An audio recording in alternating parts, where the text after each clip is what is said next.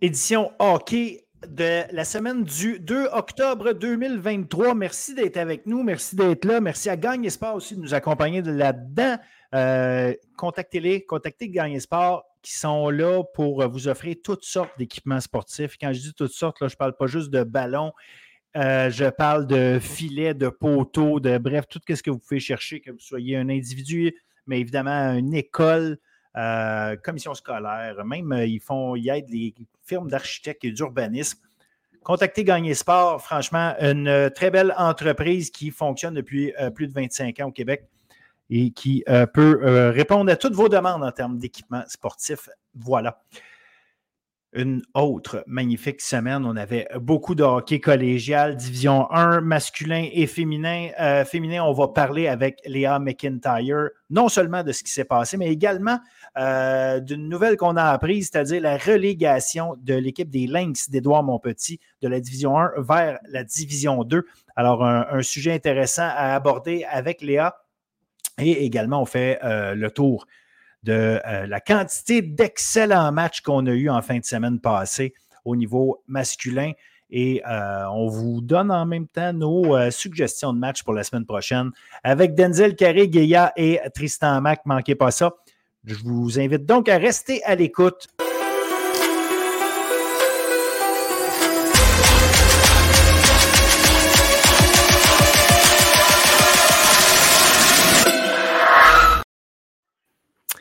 Avec Léa McIntyre pour jaser de hockey féminin. Euh, si la semaine passée, Léa, tu étais dehors, c'était à mon tour. Euh, regarde, c'est cool. profitons du euh, dernier beau temps pendant qu'on gèle pas trop. peut, on, peut, on peut profiter de cette option-là. Comment ça va? Ça va bien, ça va bien. Toi? Ben, très bien, merci. Deux grosses performances des, des, Blues en fin de semaine. D'abord, une victoire 4-2 contre Édouard Montpetit, puis après ça, une, je sais qu'une défaite, ça reste une défaite, mais je ne sais pas si on peut le dire, ce terme-là, mais je vais le dire comme ça, une belle défaite contre, euh, contre Limoilou, dans le sens où, euh, euh, franchement, l'exécution était bonne.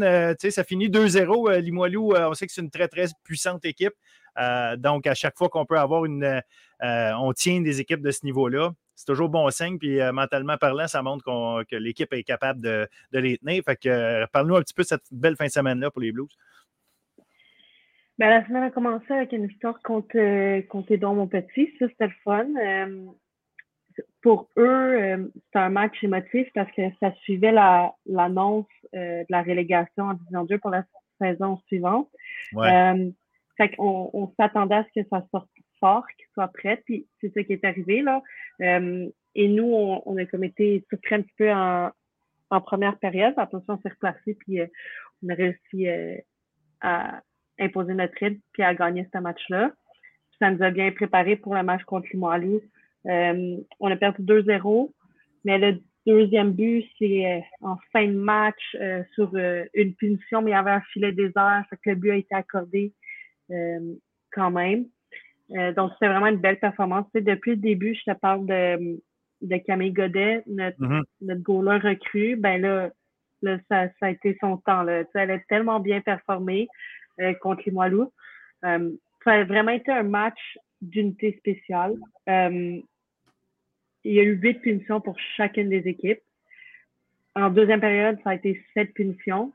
on parle de 14 minutes passées en soit en désavantage numérique ou en avantage numérique. Donc, c'est comme ça que Limoilou a été, a été capable d'aller chercher leur premier but en avantage numérique en troisième, puis ils en ont profité. Après ça, fin de match, on perdait 1-0. On a eu un, avantage numérique de 4 minutes. Puis, comme la semaine d'avant, on n'a pas été capable de s'installer, de profiter de cette opportunité-là. C'est des moments où que nos joueurs apprennent. Puis, on, va bâtir là-dessus. Puis, euh, tu l'as mentionné, là, euh, Camille Godet, parce qu'on est habitué de voir Jeanne Lortie avoir ce type de, de performance-là. Avoir Camille Godet, fait que c'est est-ce que c'est devenu une signature des Blues de Dawson de former des gardiennes de but euh, élites ou, euh, ou ça s'adonne comme ça que les, euh, les, bonnes gardiennes viennent chez vous? parce que franchement, on, on, le voit, c'est vraiment des, des, performances où est-ce que les gardiens. Puis, l'équipe, je pense que les Blues ont joué un bon match. Il ne faut pas rien leur enlever. Ce n'est pas juste la gardienne. Mais quand même, on voit que vous avez deux gardiennes, franchement, qui, font, qui font partie de l'élite. Donc, comment comment c'est c'est traité ça? Est-ce que c'est juste un addon que c'est des années où vous avez des bonnes gardiennes ou euh, il y a une raison pour laquelle les, meilleurs viennent chez vous? Ben, c'est sûr qu'au niveau de notre recrutement, on cherche toujours euh, les meilleurs. Puis de voir que les performances sont si bonnes de nos gardiennes, c'est euh, pour une recrue qui rentre et qui voit qu'elle peut partager le filet avec Jeanne ou avec Noémie, parce que nous, on, roule à trois gardiens de but cette année, puis les mm-hmm. trois gardiens de but sont solides, sont capables d'aller voler des matchs. Donc, de voir ces deux gardiens-là, j'imagine que ça donne envie d'aller là, que ça amène une curiosité à voir qu'est-ce qu'ils font, eux autres, pour avoir des gardiennes comme ça. Donc, euh, j'imagine qu'il y, a ça. Sinon, notre coach de gardien est très bon aussi. Il passe, euh, passe du temps avec eux, il fait des vidéos avec eux.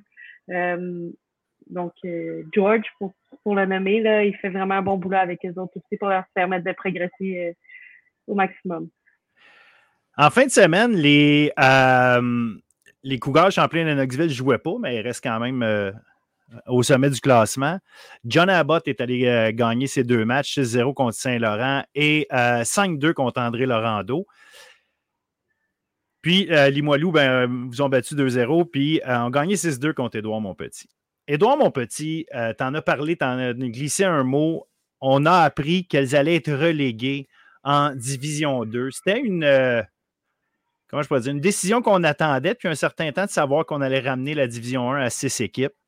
Euh, cette décision-là qui fait que c'est Édouard Montpetit plutôt que euh, Saint-Laurent, par exemple, qui euh, a des, années difficiles aussi.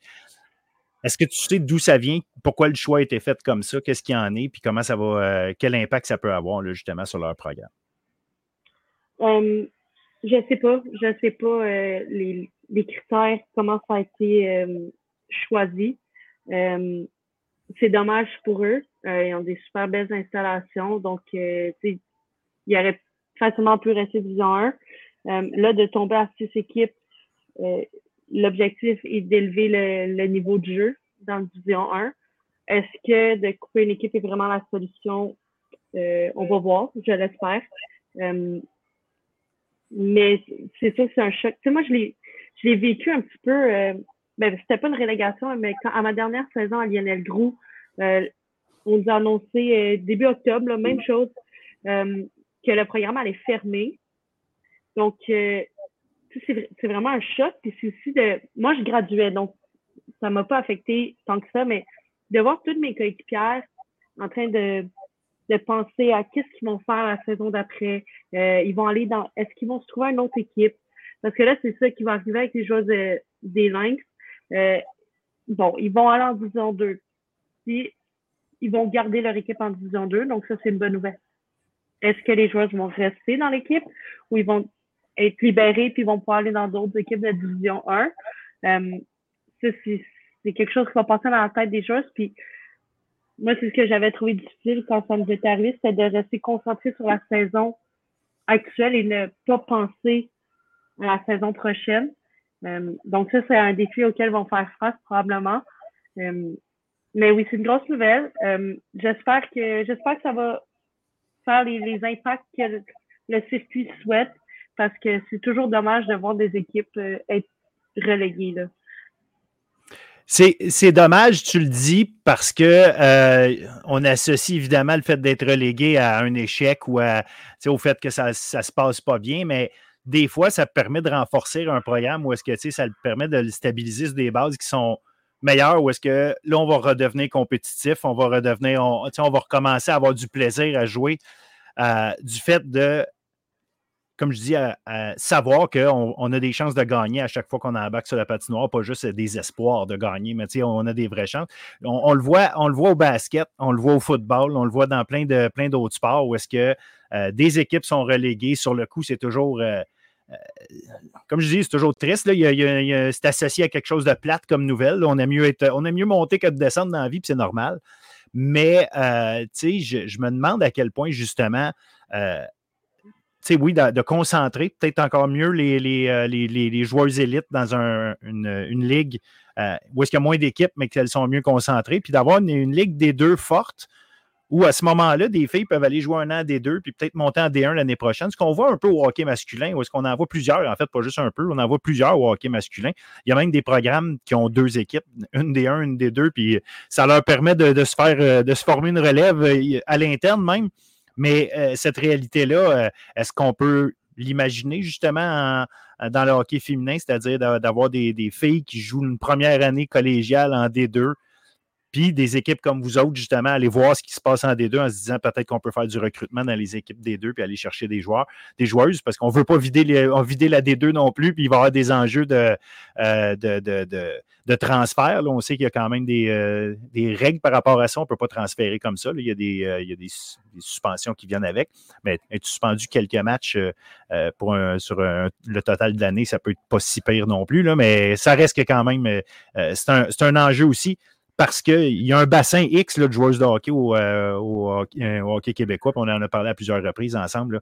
Il faut voir comment structurer ça, s'assurer qu'on forme les meilleurs, puis qu'en même temps, on garde le maximum de monde à jouer, parce qu'il y en a qui, arrivent probablement à 17 ans, qui sont clairement pas dans leur pic encore. il faut qu'on trouve une manière de les garder puis de les euh, continuer à les développer. c'est sûr. je sais que Saint-Laurent, cette année, ont une joueuse qui jouait Division 2 l'année passée. Donc, eux, justement, là, ils ont été chercher une joueuse pour l'amener à leur alignement. Euh, c'est quelque chose qui peut se faire, mais euh, à ce moment-là, il faut qu'il y ait des autorisations, des programmes de pouvoir parler aux joueuses. Puis là, on rentre vraiment plus dans l'administratif. Puis après ça, mm-hmm. comme tu disais, les transferts, c'est toujours un peu plus complexe. Euh, mais c'est quelque chose qui peut se faire. Mais si j'ai bien compris, là, je pense qu'il va y avoir une réévaluation qui va être faite dans quelques, quelques saisons pour voir s'il y a des équipes de Division 2 qui seraient capables d'aller en Division 1 et une de Division 1 qui pourrait être reléguée. Donc, en même temps, à quel point les équipes vont vouloir libérer leurs joueurs euh, s'ils sont dans le processus de vouloir accéder euh, à la Division 1, euh, ça va être à voir. Sinon, tu sais, pour la Division 2, moi, je trouve que c'est juste des belles opportunités pour des joueurs de continuer à jouer au hockey. Fait que si tu me demandes mon opinion par rapport à la Division 2, ouvre le nombre de programmes que tu veux.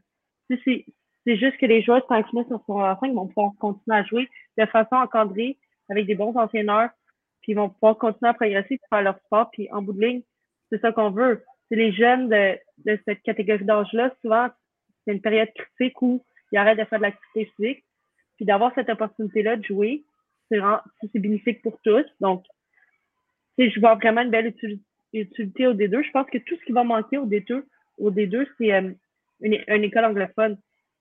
Parce que les jeunes, les jeunes qui sont anglophones qui vont à l'école en anglais, ben là, présentement, il n'y a aucune opportunité en division 2, euh, sauf s'ils prennent la décision d'aller étudier en français. Donc, euh, c'est ce qui va manquer euh, dans le division 2, selon moi. Mais à six équipes, au moins, ça va être le fun. Là. Il était quatre, là, il va tomber six parce que le collège Héritage aussi, qui vont partir une équipe. Donc, au moins, tu joueront pas tout le temps contre les mêmes équipes pour avoir une belle, euh, belle compétition.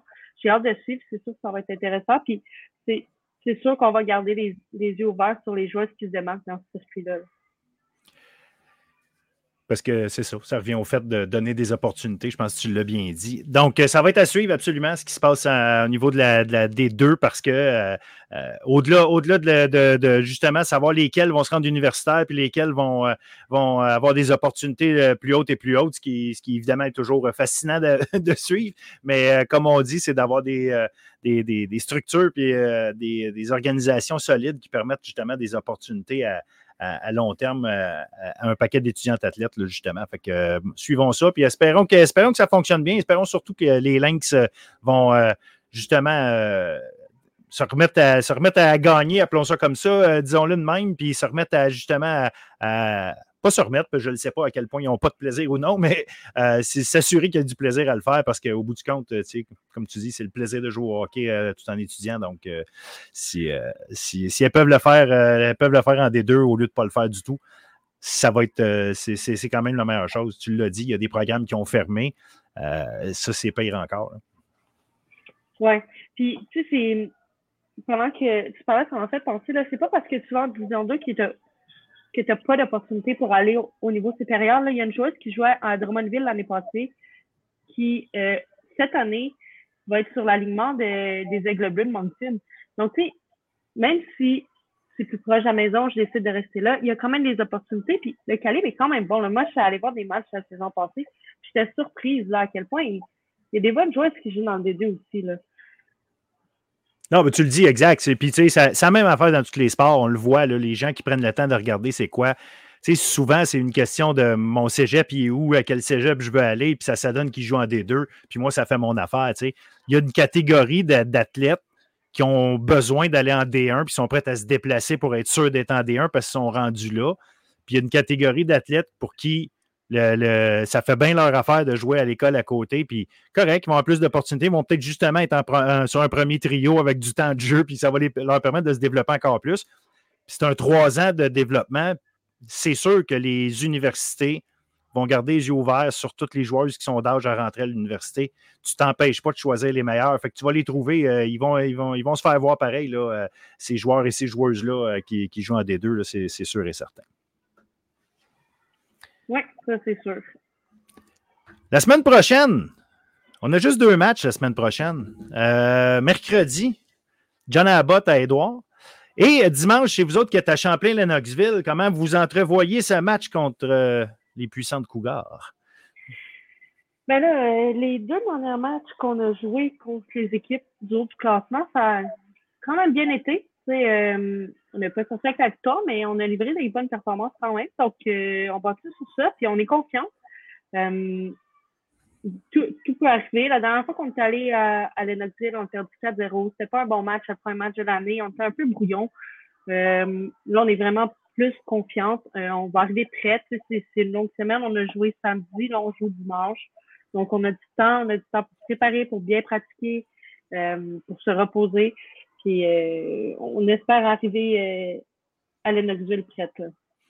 Puis Lennoxville, c'est ça, c'est une équipe ultra solide défensivement. Ils ont donné juste deux buts en quatre matchs depuis le début de l'année. Donc, euh, vous autres, comment, comment vous abordez ça? À quel point, à quel point il faut, faut le voir en disant qu'il faut mettre encore plus de pression, il faut jouer de telle façon, telle façon quand on joue contre une équipe extrêmement hermétique en défensive, ou si au contraire c'est la patience, puis essayer de profiter des rares erreurs que peut-être elles font.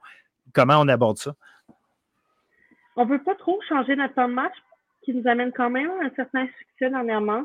Euh, je pense que si notre, euh, notre structure est bien appliquée, ça va nous créer des opportunités c'est là que c'est là qu'on va pouvoir en profiter, ou qu'il faut en profiter.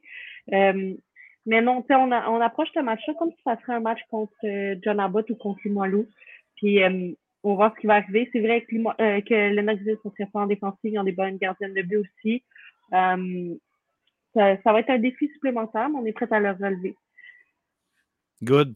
Euh, ben écoute, euh, ça, ça, ressemble à ça tranquillement, pas vite. On va, on va regarder. Euh, est-ce qu'il y a une raison pourquoi c'est une si petite semaine au niveau du, hockey collégial féminin? Est-ce qu'il y a d'autres, événements ou c'est juste parce que c'est une question d'organisation des horaires?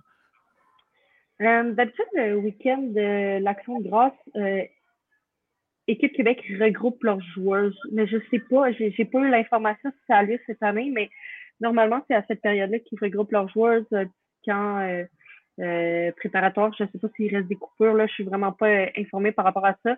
Donc, j'imagine que c'est ça parce que ah, il n'y a pas, de match. Samedi. Non, c'est ça. Il n'y a pas de match vendredi samedi, effectivement. Donc, ça ferait beaucoup de sens que, que ce soit ça. L'équipe Québec rassemble leurs joueurs. Puis, je pense qu'il y, avait des matchs en concours de cédulés en plus contre, contre Bishop, là, si je me souviens bien. Good. Ben écoute, un gros merci, Léa, pour toutes ces précisions. On va vous souhaiter bonne chance pour le match de, dimanche prochain. Puis en espérant euh, que, pour vous autres, là, euh, pas parce qu'on prend pour personne, mais en espérant pour vous autres, euh, un, petit upset, ce serait le fun de voir ça. justement, on en, souhaite toujours quand on, regarde les choses de loin, on, veut voir un maximum de parité. Fait que je vous souhaite d'aller chercher ce game-là. Merci beaucoup. À bientôt. Bye, bonne semaine.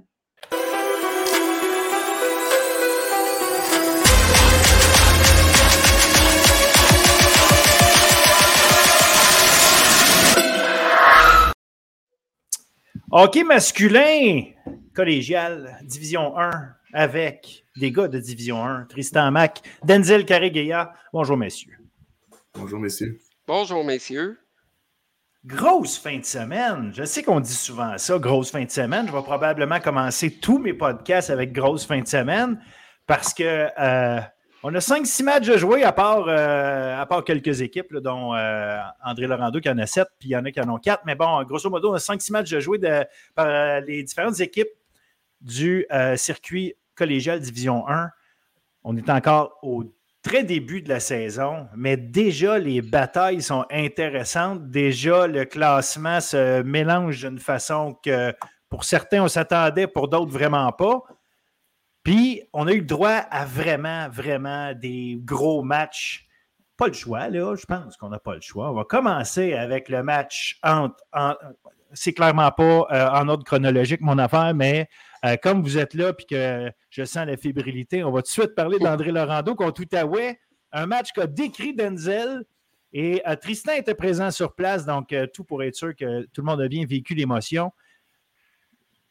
Ça, finit avec une victoire d'Outaouais, mais Denzel, je vais te laisser raconter l'histoire, puis Tristan, évidemment, l'a commenté. Allez-y. Je pense qu'on savait que c'est un match qui allait être enlevant deux équipes qui ont quand même des styles de jeu assez similaires, des équipes qui ont beaucoup d'intensité dans leur style de jeu qui applique énormément de pression, beaucoup de physicalité. Mais je pense que du côté d'André Laurando, on a, débuté avec un meilleur début de match, ça c'est sûr.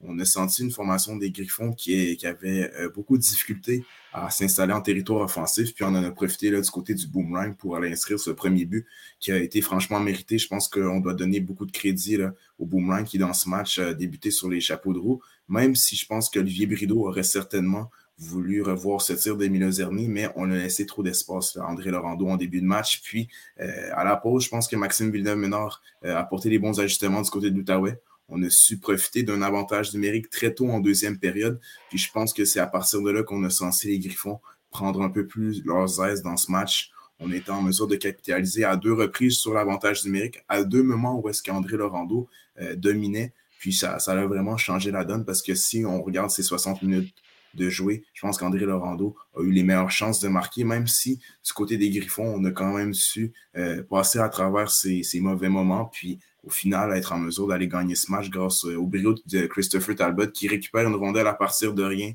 puis envoie une, rondelle au filet dans les derniers instants du match. Je pense qu'on euh, ne pouvait pas manquer cette, occasion-là du côté de l'Outaouais parce qu'on avait été un peu muselé par André Laurando. Mais euh, la jeune équipe des Griffons était en mesure de vraiment rendre la vie difficile au boomerang. Puis le résultat est très important. En début de saison, face à une équipe qui connaissait beaucoup de succès, je pense qu'on peut être satisfait de la manière dont les Griffons se sont, comportés face à une équipe d'André Laurando assez aguerrie. En effet, puis juste pour, avant que Tristan t'embarque là-dessus, je voulais juste mettre un peu de contexte à ce fameux dernier but-là. André Laurando est en avantage numérique. Euh, dans deux minutes, euh, deux minutes qui, qui venaient de se terminer, qui venaient tout juste de prendre fin. Et puis, euh, Daniel Milozerni a raté. écoute, j'ai essayé de revoir l'angle de 12 fois sur où est-ce qu'il a envoyé la rondelle. Je n'ai pas trop vu comment, mais pas dans le but. Et puis, on parle d'un but dans le très ouvert, là, mais bon, ça se passe vite. Fait que, il, compte, il va compter plus de buts que j'en aurais compté. Fait que mon, but, mon objectif ici n'est pas de dire que c'était pas fort son affaire. Au contraire, là, mais euh, c'est vraiment une, chance euh, gigantesque qui a malheureusement raté. Et puis, ça s'est retourné contre, euh, contre André Laurando finalement parce que Talbot a plus que dirigé une rondelle au filet. il a lancé un, laser, comme Tristan aime utiliser comme expression, dans le haut du filet. C'était tout un tir. Mais effectivement, ça avait l'air de rien à ce moment-là. Le match s'en allait. On avait l'impression que ça s'en allait en prolongation. Là. Talbot est allé avec beaucoup de, force, d'intensité dans son entrée de zone. Puis clairement, il a tiré pour marquer. Son but n'était pas juste de, mettre une rondelle au filet. Fait que, bref, euh, ça, a marché. Fait qu'avec 26 euh, secondes à jouer, euh, il, a, scellé l'issue du match. Mais effectivement, une bonne, une bonne description de, comment ça s'est passé puis de l'allure de la rencontre.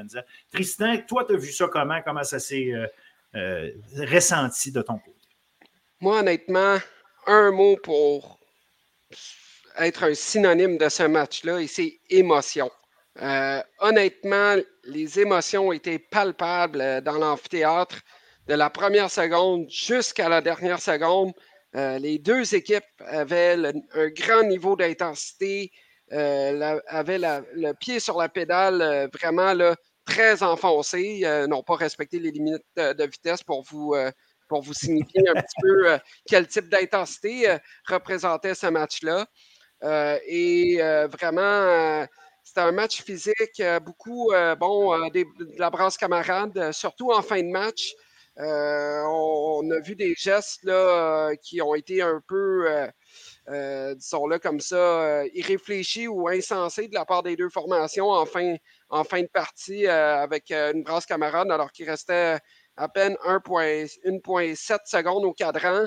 je pense notamment à Olivier Brideau qui, oui, a été sublime dans cette partie-là, a effectué plusieurs gros arrêts, mais en fin de match, je ne sais pas ce qui lui est arrivé. Il a perdu le contrôle de ses émotions, est arrivé à la ligne rouge, a enlevé, son, casque et autres euh, pour euh, regarder euh, vers le banc du boomerang en ayant une idée quelconque. Je ne sais trop quelle était cette idée-là et je n'oserais pas interpréter cette idée-là non plus. et d'ailleurs, il est suspendu pour un match pour ce geste-là. Mais bref, les deux équipes étaient euh, dans toutes les émotions dans ce, match-là.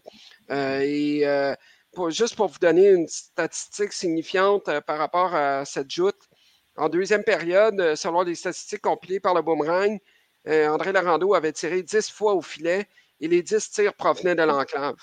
et ça, on, parle de, de, chance de qualité. Là. Alors, c'était quand même un très bon match. Brido a connu là, une excellente partie, je dirais. Là, et euh, ça n'a pas empêché le boomerang de connaître une très bonne partie non plus. Euh, c'est juste le désavantage numérique du boomerang qui voudra retourner sur la planche à dessin parce qu'il euh, a accordé un ou deux buts, je pense, au Griffon samedi. Et dans le match de vendredi contre les Patriotes, le boomerang en a donné deux. Les deux seuls buts marqués par les Patriotes qui étaient en avantage numérique vendredi soir. Donc, c'était vraiment là, un match très, très, très intéressant. Euh, samedi soir. Et euh, j'en parlais justement avec Denzel euh, par échange de textos. Et on se disait qu'on n'avait probablement pas vu tous les matchs dans le circuit depuis le début de la saison, mais c'était probablement le meilleur match disputé, toute équipe confondue à travers le circuit collégial des 1, sans prétention, parce que le niveau d'intensité était là, le, désir d'avec des deux formations était là. alors, je pense que c'était quand même de très haute qualité. C'est le type de match que si les équipes veulent faire de la promotion, de leur formation, c'est ça qu'il faut montrer. C'est de l'intensité, c'est du bon jeu physique légal, euh, du, jeu avec de l'intelligence hockey des deux, des deux côtés. Alors, euh, vraiment, c'est un très bon match de hockey euh, samedi soir du côté du complexe Franche-Aubrière. Ah, absolument, absolument. Tu l'as bien dit, c'est c'est typique des meilleurs matchs de hockey collégial. C'est pas. Euh, oui, oui, comme tu dis, c'est peut-être le meilleur depuis le début de l'année, euh, ou peut-être pas, peu importe, mais tu sais, rendu là, c'est ça fait partie des bons matchs qu'on qu'on voit quand même souvent plus l'année avance des matchs de ce type-là. Franchement, euh, ceux qui ne l'ont pas vu et qui voulaient aller revoir, vous jetez un œil sur rseq.direct. Allez voir ça. franchement. Quand on regarde ce match-là, Philippe, ce qui a coûté le match au boomerang, c'est un revirement à la ligne bleue c'est simplement un revirement à la ligne bleue. Euh, qui aurait dû se regrouper avec ses défenseurs au lieu de jouer de manière insécuritaire en zone neutre. Euh, et Mila Cerny qui a manqué une cage béante, comme on l'a mentionné un peu plus tôt. Alors, c'est juste des petits détails euh, qui, euh, qui, ont miné ce match-là. et on regarde le temps qui restait au tableau lorsque le but de, de Talbot a été marqué. Il restait 25 secondes au cadran. Euh, c'est pour vous dire combien ce match-là a été euh, âprement disputé. Ah, absolument. Puis c'est ça, comme tu dis, c'est les détails. Puis c'est là que tu vois justement que l'intensité a. Euh, comment elle vient jouer son rôle. Euh, où est-ce que justement, les, les, c'est les petits, les petits détails qui vont jouer, mais souvent c'est un petit détail où est-ce que est-ce qu'on est a bien contrôlé le moment, est-ce qu'on a bien saisi puis on a pris la bonne décision. Fait que des fois, mais tu sais, on voit, on voit souvent, on va dire que c'est euh, ça qui a déterminé le match. En fait, c'est ça qui a été le dernier jeu euh, marquant du match. Mais en réalité, euh, il y en a plein tout le long de la partie des, des éléments comme ça. donc, ça fait en sorte que les, le Boomerang est encore au sommet du classement. à égalité, et dans le fond, Alma a un match en main, mais à égalité avec les Janois d'Alma, qui ont un début de saison surprenant, positivement évidemment, trois victoires en prolongation parmi, toutes leurs victoires, dont deux en fin de semaine. Euh, celle contre la Flèche, notamment, après un retour. Euh, donc, euh, franchement, une, belle performance. Là. Alma qui gagne 4-3 contre Saint-Laurent, 6-5 contre la Flèche, comme je disais. Ils, sont de plus en plus à surveiller parce qu'on dirait que souvent, ces équipes-là, tu dis Ah, est-ce qu'ils vont être capables d'apprendre à gagner? Puis n'arrivent pas à trouver les moyens et eux arrivent à le faire très rapidement il y, a, quelque chose de spécial qui se passe. Je ne sais pas s'ils vont le garder toute l'année, mais franchement, un début de saison impressionnant de la part des Janois. Et je ne veux pas être défaitiste par rapport aux Janois. Euh, puis c'est juste un, fait du passé que je vais énumérer. Là. Euh, et je leur souhaite que ça se maintienne toute cette belle séquence-là. Parce qu'honnêtement, euh, Pascal Hudon fait du très bon travail pour amener un, certain euh, niveau d'engagement élevé, des standards élevés du côté des Janois. Euh, c'est tout, euh, tout, en son, tout en son honneur. Mais je me rappelle à la saison 2019-2020, les Janois étaient dans le haut du classement avant le début de l'année 2020.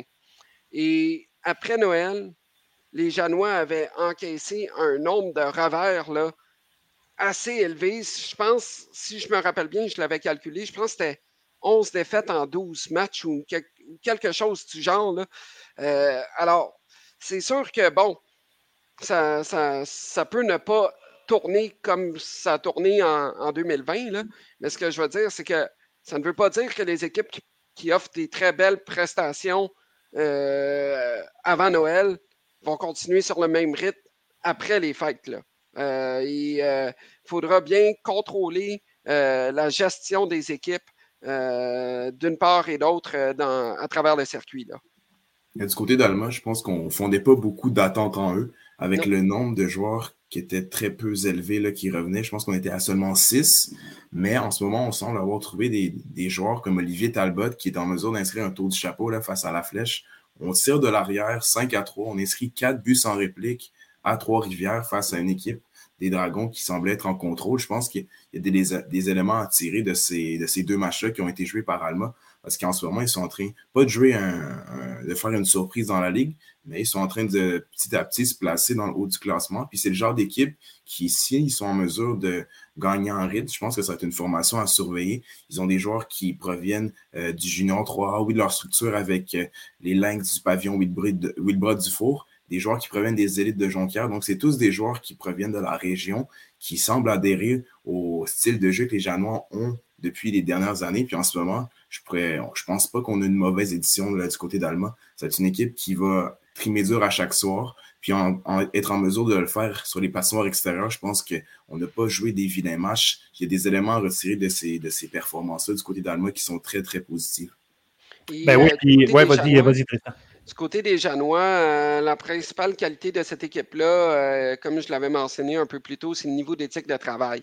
Euh, cette équipe-là est rodée au quart de tour par Pascal Hudon, qui, lui, n'a jamais vraiment, comment dirais-je, considéré un joueur de son équipe comme étant un joueur vedette ou une étoile dans sa formation. Pour lui, tous les joueurs sont sur le même pied d'égalité. Et euh, c'est ça qui fait la force euh, d'Alma depuis le début de la saison. Et c'est ce qu'on avait mentionné d'ailleurs en préambule de saison. Alors, j'ai bien hâte de voir la suite des choses pour les Janois parce que si ça, si ça commence ainsi, comment ça va être dans plusieurs mois et dans un an et dans deux ans dans ce cycle-là? C'est quand même très intéressant. Là. Non, tu as raison, tu as raison. C'est ça, c'est euh, exactement comme tu dis. Il y a, un élément là-dedans à voir cette équipe-là, à, avoir des succès, oui, tôt, puis effectivement, ça pourrait ne pas, euh, ne pas durer, mais ça reste que c'est des bases sur lesquelles construire. C'est comment créer une, chimie dans une équipe, comment créer des bonnes sensations, euh, de la confiance. C'est par des éléments comme ça. Puis à partir du moment où tu as du talent, euh, si la confiance est là, puis qu'on établit une chimie, le rendu là, après ça, le, nombre d'années d'expérience, euh, ça, devient, euh, ça devient très secondaire. si on arrive à bâtir ça rapidement, on l'a vu, là, un gars comme Zach Boulian, un début de saison formidable. Tu as Olivier Talbot qui, qui, a connu un super match, puis son but en désavantage numérique avec 3-4 minutes à jouer, qui, a changé toutes les choses, qui a ramené son équipe dans le match. Donc, franchement, là, une belle équipe à voir, une belle équipe à voir qui va continuer de suivre. Une autre équipe qui est vraiment intéressante en ce début de saison, c'est les Lions du Cégep euh, Champlain-Saint-Laurent. Euh, on, en a parlé, Pierre-Cédric Labry qui a pris euh, la relève au, poste d'entraîneur-chef, visiblement a insufflé les bonnes choses dans la tête de ses joueurs parce qu'on on continue d'avoir un bon début de saison de deux victoires, une de 5-3 contre la Flèche, une de 5-1 contre Saint-Hyacinthe. Puis on a euh, des gars, justement, là, Benjamin Chabot, Jérémy Bello, sept points en deux matchs chacun en fin de semaine. Euh, donc, franchement, là, ça, c'est, on sent une équipe solide. Là. On savait que ça allait être une bonne équipe, mais euh, à part très bien, on a des bons joueurs qui fonctionnent. Fait que c'est, bon signe pour les, les, Lions qui vont peut-être se replacer parmi les, gros, gros clubs de, cette ligue-là les prochaines années avec ça. Et c'est un nouveau vent qui arrive euh, du côté des Lions aussi, là, en sens où est-ce que euh, pendant plusieurs années, euh, cette équipe-là fut dirigée par Mike Labadie et Guy Chouinard, deux, deux, hommes de hockey très expérimentés qui, bon, venaient d'une autre école, disons-le comme ça, mais qui, sont, qui sont très excellent, disons-le comme ça. Tout de même, le Lyon, c'est quand même l'équipe euh, la plus titrée en nombre de championnats dans l'histoire du circuit. Euh, Guy Chouinard a su euh, maintenir des standards qui furent mis en place par Mike Labadie et il semble avoir une continuité dans la suite des choses.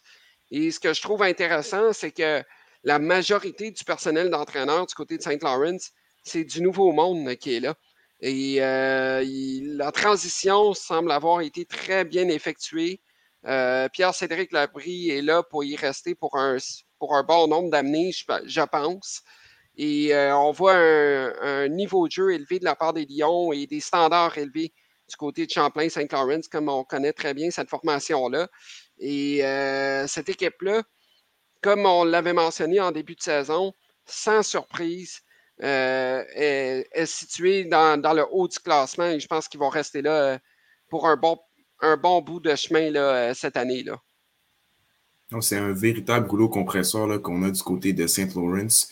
On a des joueurs à l'offensive. Oui, Bello et Chabot font énormément de points, mais quand on regarde le gardien, sa, sa prestation de Simon Bouchard, en ce moment, c'est trois parties jouées pour lui, puis trois victoires. C'est un gardien en qui on voyait beaucoup de potentiel cette saison on voit que les Lions sont en mesure d'aller chercher des résultats impressionnants. on, a, été en mesure de tester à 52 reprises Alexis Cournoyer lors du dernier match, même si on inscrit seulement 5 buts. Euh, dans la manière dont on se comporte du côté de St. Lawrence, à partir d'Orion, on est en mesure de générer de l'offensive. On a inscrit 3 buts en à peine 4 minutes là, en début de deuxième période face à la flèche. Donc, du côté de, de St. Lawrence, ça a été une formation à surveiller. On a des vétérans qui sont de retour. Mathis Croteau, c'est un joueur qui est amené à jouer de grosses minutes cette année. Il prend vraiment son, rôle d'assistant capitaine à cœur. On voit comment euh, on est dynamique du côté des Lions. Donc, pour moi, ça va être une formation. Si ce n'est pas la formation qui connaît le, plus de succès cette année, ça va être une des formations qui, pour moi, euh, vont être en mesure de progresser. Puis déjà, ils sont arrivés à un, stade où est-ce qu'à chaque soir, ça va être difficile de les, affronter. Je pense qu'on a un excellent travail qui est effectué du côté des Lions.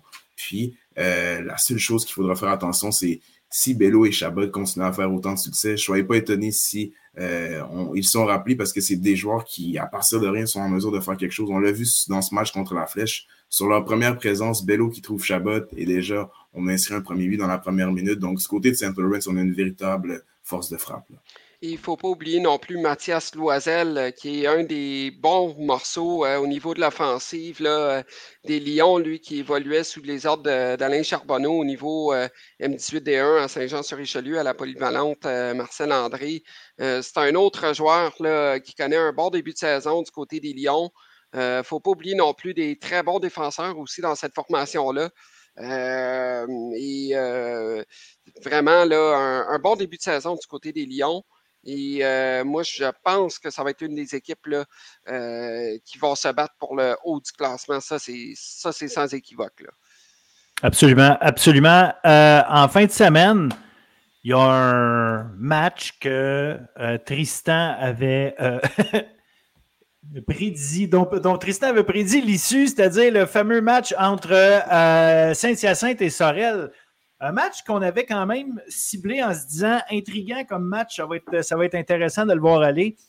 Bien qu'on on, pouvait avoir tendance à favoriser Sorel, Tristan avait, euh, quand même soulevé le point que euh, Saint-Hyacinthe avait ses chances et effectivement, Saint-Hyacinthe a fini par l'emporter 4-2 à Sorel quand même. Oui, absolument. Puis ce n'est pas facile d'aller chercher un match contre les Rebelles au Colisée Cardin et euh, les lauréats qui ont fait tout un travail. Et il devrait remercier le gardien de but, Esteban Gauthier, qui a connu toute une performance. 35 arrêts sur 37 tirs des rebelles. Euh, et euh, du côté de Saint-Hyacinthe, c'était vraiment la deuxième période euh, qui a été, qui a été frappante pour les lauréats, avec deux buts qui ont été marqués soit par Nathan Rhodes et Olivier Beaupré.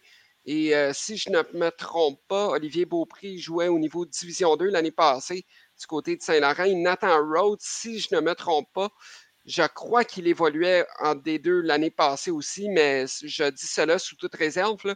Euh, j'y vais de mémoire. Du côté de Beaupré, il jouait avec euh, Saint-Hyacinthe en Division 1. C'est un vétéran de l'année passée. OK, parce que je pensais que c'était un des joueurs euh, de Saint-Laurent l'année passée, mais bref. mais du côté de Saint-Hyacinthe, ils avaient décoché 16 tirs en deuxième période. Mais lorsqu'on regarde le reste du match, Sorel a tiré 13 fois en troisième, 15 fois en première période. Euh, c'est beaucoup de lancers, mais euh, les, les, lauréats sont résilients, sont résilients. Ils ont marqué trois buts en avantage numérique. Et un des euh, avantages numériques. C'est ça. Et ils n'ont qu'écopé seulement de trois pénalités. Donc, discipline, un jeu de puissance efficace avec, un taux de réussite de 30% dans cette partie-là. Un jeu à 5 contre 5 quand même assez considérable. Je pense que Gabriel Doyon, là, euh, ça devait être fier de son équipe euh, d'avoir cette prestation-là. Euh, et chapeau lauréat. qui vraiment connaissent un très bon début de saison. Chapeau à Esteban Gauthier qui connaît des très bons matchs, très bons départs depuis le début de l'année. c'est tant mieux pour les lauréats. Euh, si ça peut bien se replacer ainsi.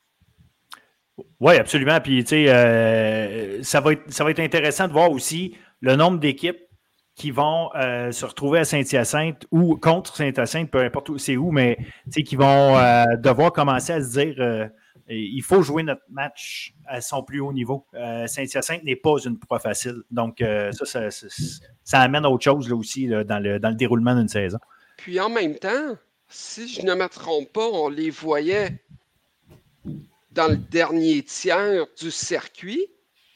Moi, de ce que je vois avec les premiers matchs des lauréats et de ce que je vois à leur actif, puis la qualité de jeu de plusieurs des joueurs, dont le gardien de but je pense à croire qu'ils peuvent être milieu de peloton cette année.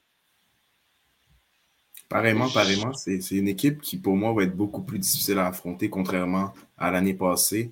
Euh, on a été en mesure de blanchir quand même Léo Saint-Michel face à Sorel Tracy, en plus du retour du Go 19 fusée là, du côté euh, de Sorel Tracy. Donc, il faudra faire attention du côté des rebelles. Je pense que ça va être une équipe qui va être galvanisée par euh, le retour de ce joueur qui, pour moi, est en mesure de faire la différence. Puis si c'est pas le meilleur joueur de la Ligue dans les dernières années, Fils de fusée qui a vraiment été dominant. Mais pour en revenir là, du côté de Saint-Hyacinthe, on a une équipe en qui on fondait encore une fois pas beaucoup euh, d'attentes, mais en ce moment, ils sont en train de petit à petit former leur identité. Puis, euh, lorsqu'ils limitent l'adversaire à des chances de qualité un peu moins élevées que l'année passée, je pense que c'est une équipe qui est capable de, jouer ces matchs-là contre n'importe qui, puis d'espérer aller gagner des matchs contre Sorel. C'est quelque chose qui va arriver beaucoup plus souvent du côté de Saint-Hyacinthe. Donc, on semble euh, se diriger vers la bonne direction du côté de l'organisation des lauréats. Je suis obligé de vous amener encore à parler de euh, Lionel Groux, qui malheureusement euh, n'a toujours pas été en mesure d'aller chercher sa première victoire. Euh, oui, une défaite en prolongation face à Sainte-Foy, une autre équipe qu'on voyait peut-être plus haut. Puis qui, mais bon, Sainte-Foy a quand même gagné son match, sa deuxième victoire. Lionel Groux perd ce match-là en prolongation, perd 3-2 contre Tedford. Donc, contre deux bonnes équipes, on tient la route. Mais bon, on n'est pas capable d'aller chercher la victoire. Je ne sais pas si euh, ces deux matchs-là, malgré tout, vont servir d'assise pour se dire écoutez, on est capable de, se tenir contre n'importe qui dans cette ligue. Maintenant, il faut aller chercher des victoires parce que la saison est quand même très jeune.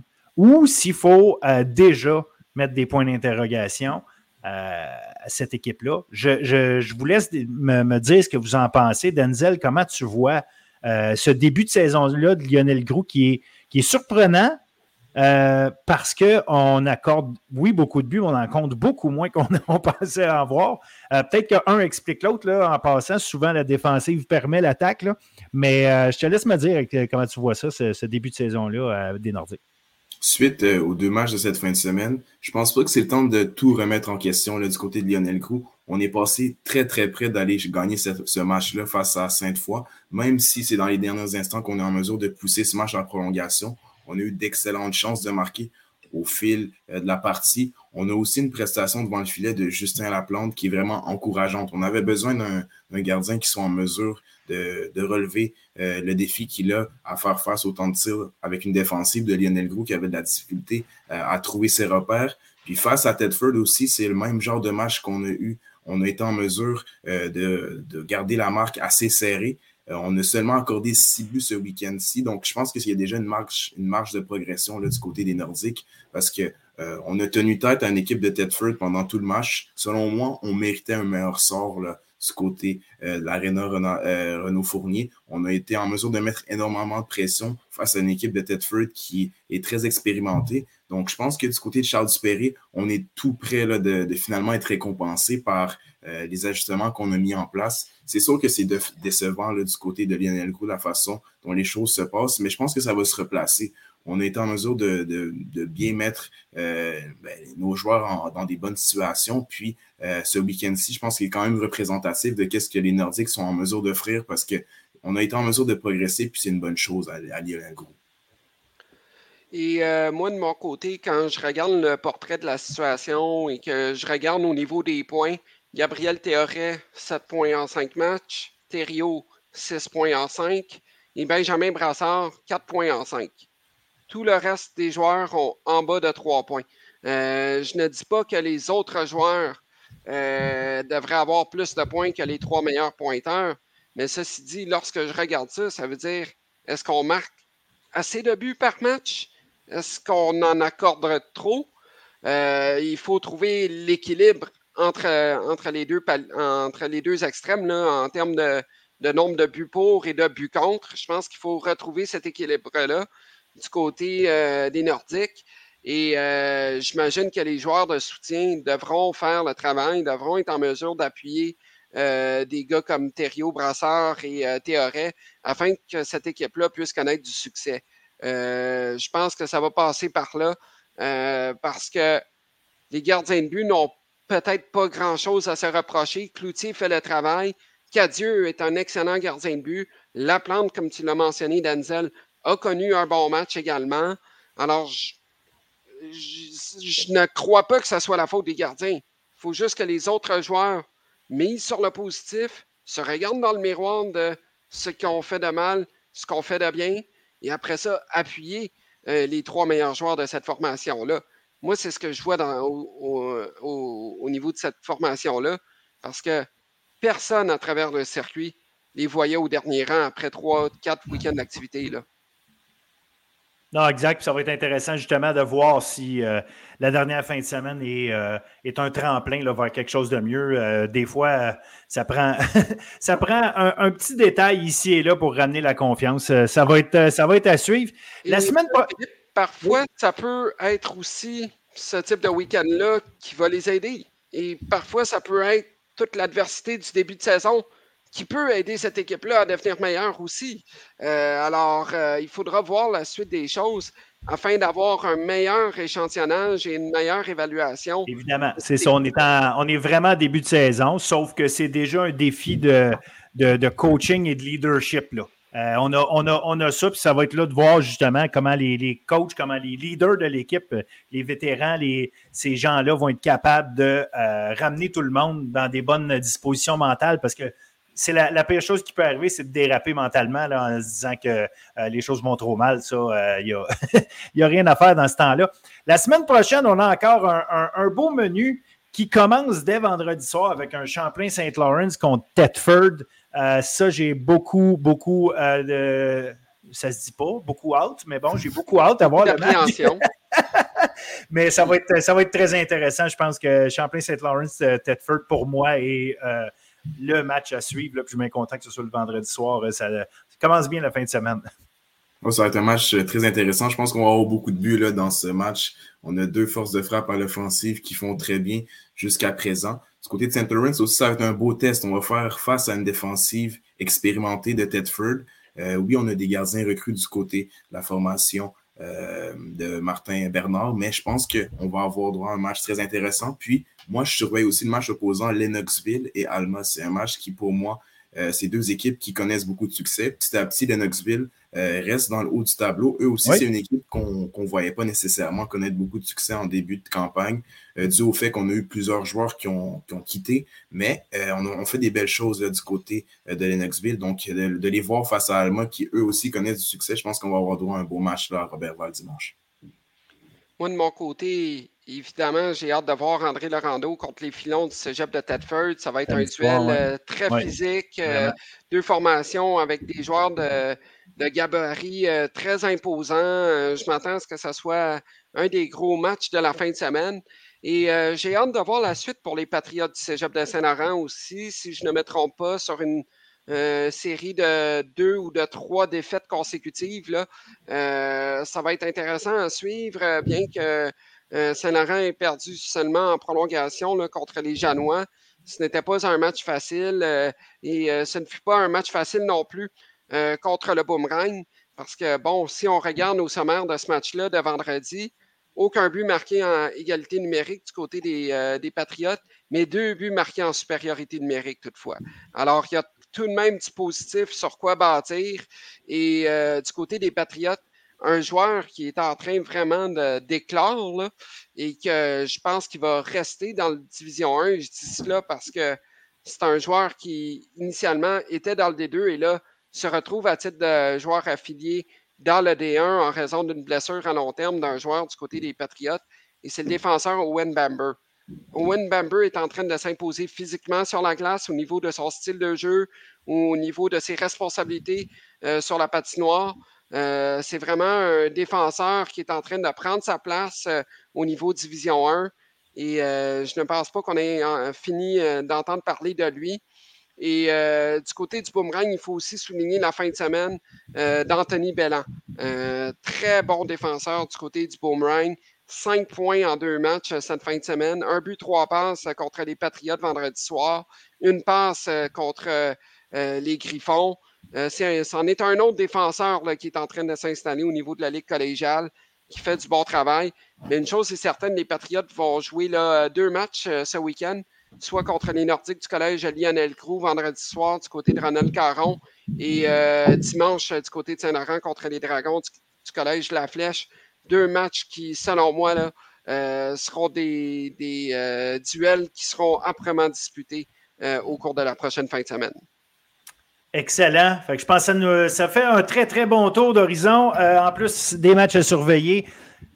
Merci, messieurs, de votre travail. Euh, encore une fois, extrêmement professionnel, la haute qualité. J'espère que les gens qui nous écoutent sont nombreux et j'espère que les gens qui nous écoutent en parlent aux autres personnes autour d'elles parce que, euh, franchement, vous faites de l'excellent travail. C'est extrêmement intéressant. Et en plus, le jeu sur la patinoire en vaut vraiment, vraiment, vraiment la peine. On ne le dira jamais assez. Merci, Et, euh, je mentionne ça aussi. Il y a beaucoup de dirigeants à travers le circuit qui écoutent euh, le, podcast à chaque semaine, des parents de joueurs également, des joueurs en parlent également. Euh, alors, c'est intéressant de savoir que ça se parle à travers les équipes, tout ce qui se dit autour de notre balado ici. Et euh, c'est bien plaisant euh, de suivre tout ce qui se passe à travers le circuit parce que vraiment, on a des matchs de très haute qualité et euh, on souhaite que ça se maintienne ainsi jusqu'au mois d'avril. Ben, excellent, excellent. Vas-y, vous avez dit, je pense pas que j'ai quelque chose à rajouter, honnêtement. C'est toujours un plaisir d'être avec vous, messieurs. Au grand plaisir. À la semaine prochaine. Puis, euh, ben, comme je le disais, je le rementionne, euh, partagez la bonne nouvelle. Puis, donnez-nous vos commentaires sur, euh, au bas de, des vidéos sur, sur YouTube, sur nos, nos publications, Twitter, Facebook et compagnie. Gênez-vous pas, donnez-nous vos, vos, commentaires. On est là pour s'améliorer. Puis surtout, nous assurer que vous ayez le meilleur produit possible. Merci encore, messieurs. Et à la semaine prochaine. À la semaine prochaine.